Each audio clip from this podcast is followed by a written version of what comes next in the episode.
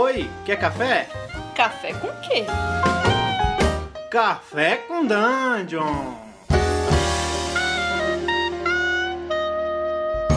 Bom dia, amigos! Sejam bem-vindos aqui a mais um Café com Dungeon. Eu sou o Ramon. Eu estou com essa voz de bosta aqui porque eu estou gripado, mas faz parte, a vida é assim. Às vezes a gente tá doente, mas eu estou aqui feliz e contente porque eu tô aqui com a Camila. Tudo bem, Camila? Bom dia! E aí, Camila, conta um negócio pra gente. Como é que você toma café? Não posso tomar café café porque eu tenho gastrite. Olha que vida triste. Entendi. Mas eu comi uma bananinha agora de manhã e umas castanhas. Tá bom, tá chique também, né? Dizem que chá você toma? Tomo, tomo. Agora com essa esfriar aqui no sul, espero. Tomar bastante chá. Entendi. Toma meu cafezinho aqui, curto, com canelinha, que eu descobri que se eu botar canelinha Ah, fica bom. Pior que eu gosto de café, eu não tomo porque eu não posso. Que tristeza, hein? Sinto sua dor, Camila. Bom, Camila, eu lembro lá em 2016, eu acho, você foi no World RPG Fest e você deu uma palestra sobre como é, jogar RPG com crianças. Isso mesmo. Exatamente. Não- Minha memória não é tão ruim assim. e a primeira pergunta que eu tenho pra fazer, Camila, você acha que as crianças são más?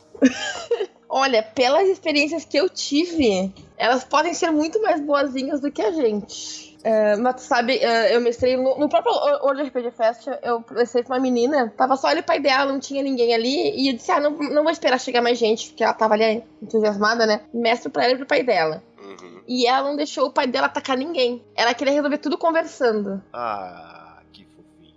Ela, ela, ela, ela dizia assim, é, sem violência, ela tinha 11 anos. Inclusive, a Ah. bruxa final, que a história era algumas crianças tinham sido sequestradas, tinham sumido da vila que ela morava, Aham, e eles tinham que resolver esse mistério. Descobriram que era uma bruxa. entendi. E ela não quis nem matar a bruxa. Ela, quis Ah, fazer uma ma- ela era maga e ela quis fazer uma magia pra mandar a bruxa pra uma outra dimensão. Entendi. Isso que eu te perguntar, que tipo de história, geralmente, quando você vai mestrar pra criança, que tipo de história você geralmente tem que criar pra uma criança, assim, tipo... E a gente tá falando de quantos anos, assim, de até 10 anos, um pouco menos de 10 anos? Então, assim, ó, sobre que história, que, que história criar. Isso depende de duas coisas muito importantes. Primeiro, a idade das crianças. Não existe idade limite, nem abaixo nem acima, Porque eu sou a criança grande, por exemplo. Eu sou criança de 30 anos. né? Aham. E a história, o que, que acontece? Ah, tu vai adaptar a tua história pra faixa etária da criança, e quanto mais tu conhecer aquela criança, mais tu vai saber que tipo de história ela gosta. Uhum. É, mais tu vai saber o que, que vai ser mais adequado pra idade dela. Que a gente tem, que nós como adultos temos, e eu também tenho na minha vida, eu não digo nem só pra mestrar RPG pra criança, Hum, mas na, na vida como um todo, é que a gente subestima demais as crianças. sei. Então a gente tenta poupar muito elas de coisas que elas já conhecem. A gente acha que elas não vão conseguir entender coisas que elas já entendem. Essa na época, inclusive, eu até trouxe um quadro sobre o desenvolvimento cognitivo das crianças, Pra dar uma, uma pincelada por, por cima na época, pra poder falar sobre isso, né? Sobre o que, que crianças entendem ou não entendem em determinadas idades. Mas isso vai muito de tu conhecer a criança de preferência, claro. Lá no evento, como eu tava mestrando pro, pra quem chegasse, eu fiz umas historinhas mais genéricas, mais parecidas com contos de fada, porque contos de fada, em geral, as crianças conhecem, né? Sei. Então forma de tu linkar algo com algo que elas já sabem, com histórias que elas já sabem. Então você acha que você não precisa se podar, geralmente, assim? Você não precisa diminuir, ficar, simplificar a história pra, pra quando você vai mestrar pra uma criança, assim? Não, não. Ah. De, de forma geral, de forma geral, elas, elas entendem, claro. O maior problema, digamos assim, é a questão de regra. Uhum. né?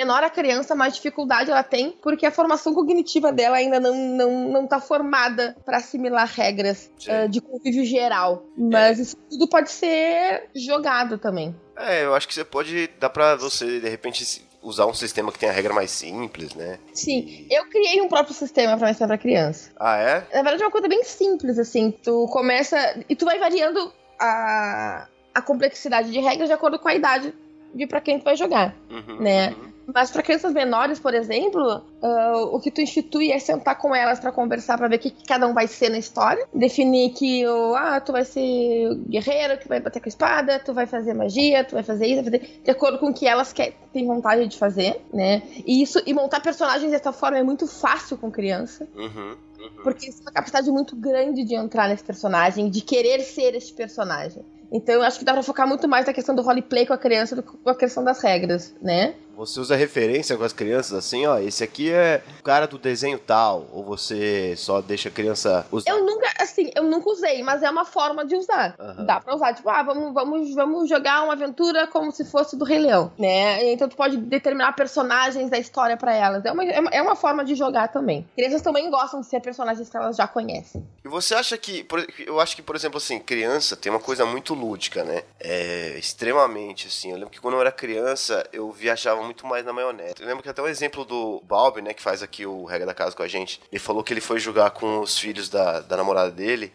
e ele criou um dragão vassoura. Sabe? Tipo, eu achei maravilhoso um dragão vassoura. E esse é um tipo de coisa que só uma criança conseguiria fazer, assim. Tipo, sair do óbvio tão grande quanto uma criança. É engraçado porque quanto a gente, quanto mais a gente vai envelhecendo, mais a gente vai, acho que criando raízes fortes na nossa cabeça, assim. A gente não deixa nossa imaginação se expandir tanto quanto a criança. Você acha que isso é real, assim?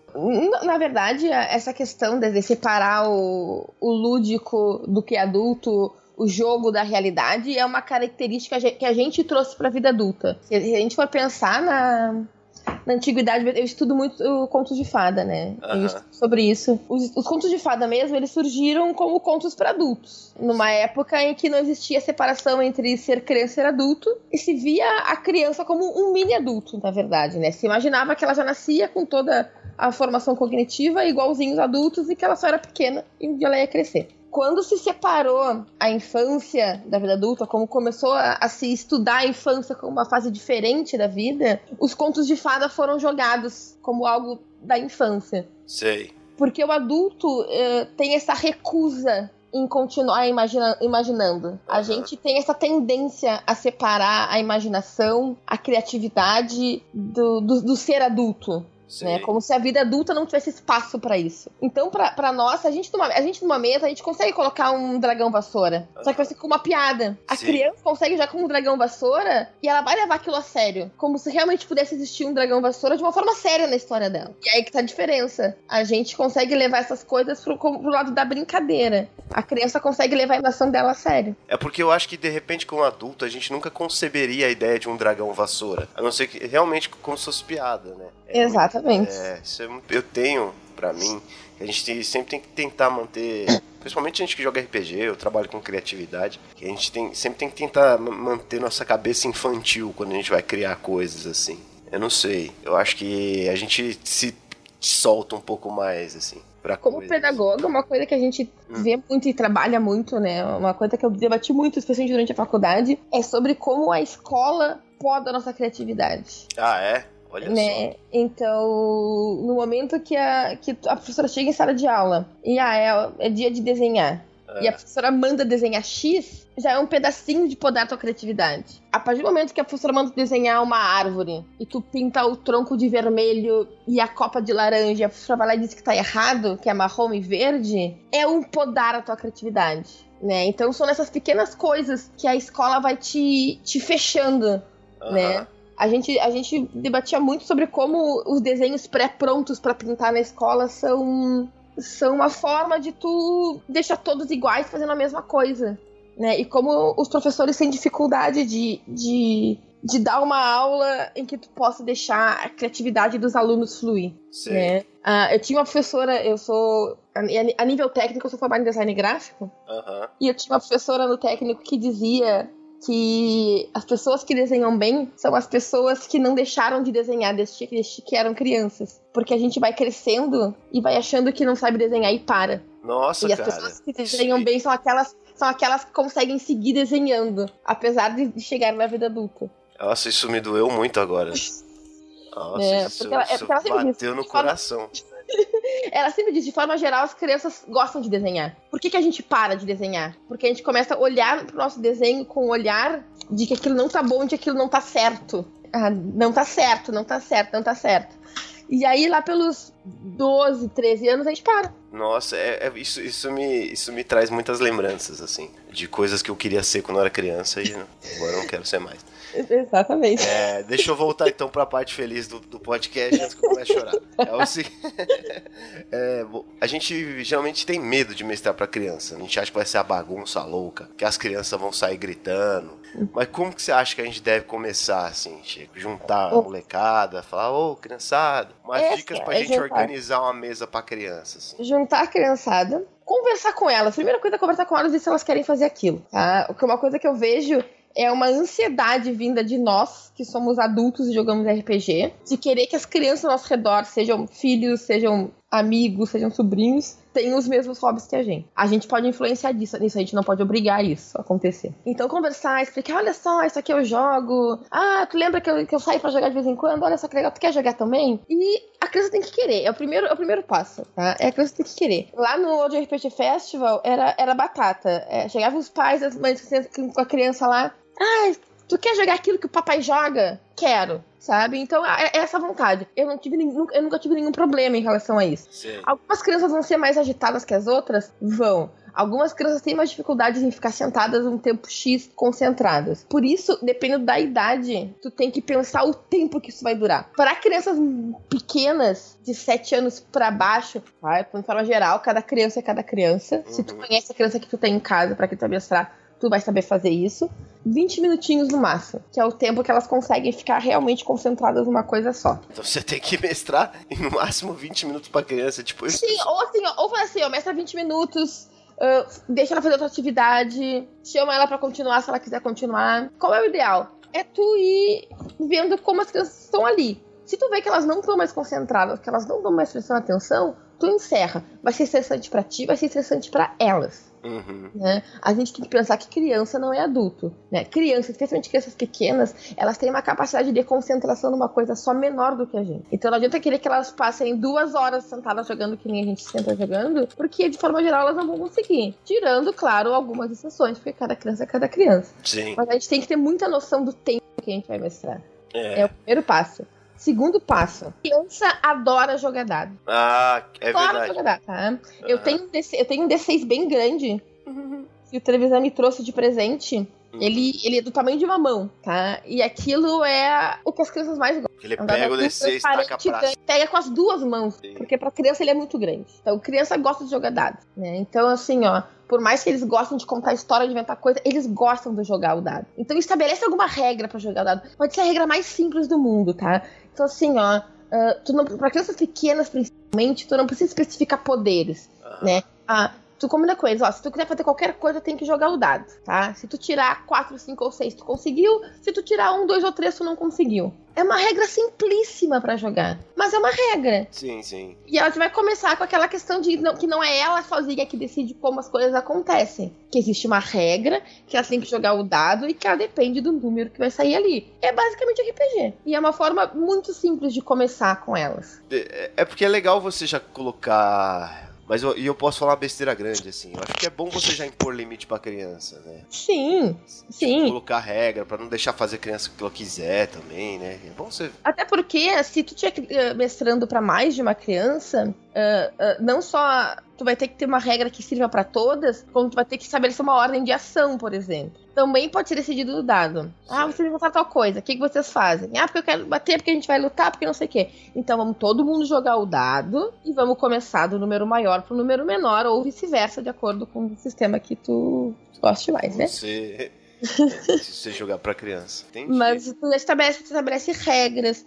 Ah, e o jogo de RPG é muito bom pra criança. Tu estabelece regras, tu brinca com imaginação, tu brinca com a questão do trabalho cooperativo, tá mestrando pra mais de uma criança junta, ah, de estabelecer ordem de fala, porque isso é uma coisa ah, muito, muito difícil para crianças pequenas, principalmente, saber que elas têm que sentar e esperar o outro falar, sentar e esperar o outro fazer. Sim. É, então, é- é- é- além de ser muito divertido, é uma, pode ser uma coisa muito educativa. É, eu acho que pra quem tá mestrando também, né? Principalmente pra quem já joga, né? Tá acostumado a ver a os velhos jogando. Quando você joga com um monte de criança, eu acho que a cabeça deve dar uma expandida um pouco. Sim, porque assim, ó, não, eh, tu, o- e a, a dica que eu dou, assim, ó, de todo o meu coração, planeja mais ou menos uma, uma linha. Eles não vão seguir nada que tu fizer, não planeja a história inteira, porque eles não vão seguir. Porque a cabeça deles vai ir a lugares que tu jamais imaginou. Porque se, se para adultos já é muito difícil, pelo menos no meu caso, é muito difícil os meus jogadores irem pela linha que eu imaginava que eles iam ir. Por mais que eu pense em todas as possibilidades, eles sempre acabam arranjando mais uma que eu não tinha imaginado. Hum. A, a criança, além disso, ela vai quebrar os limites do lógico. Então, tu tem que estar preparado para lidar com as coisas aparentemente, entre aspas, ilógicas, né? Então, assim, ó, planeja mais ou menos com a tua história. Olha, eu quero uma história, a história, a história vai ser essa, e aconteceu isso, isso, isso.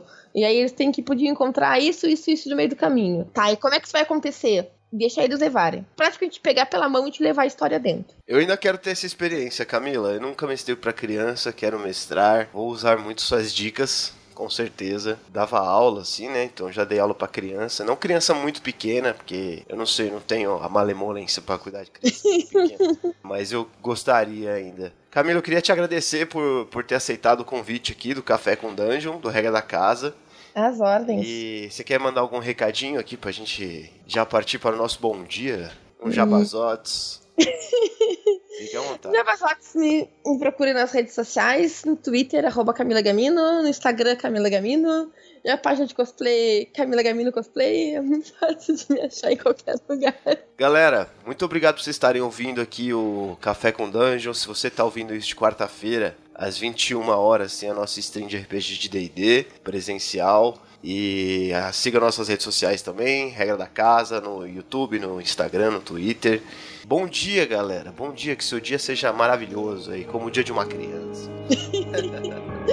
Bom dia, pessoal.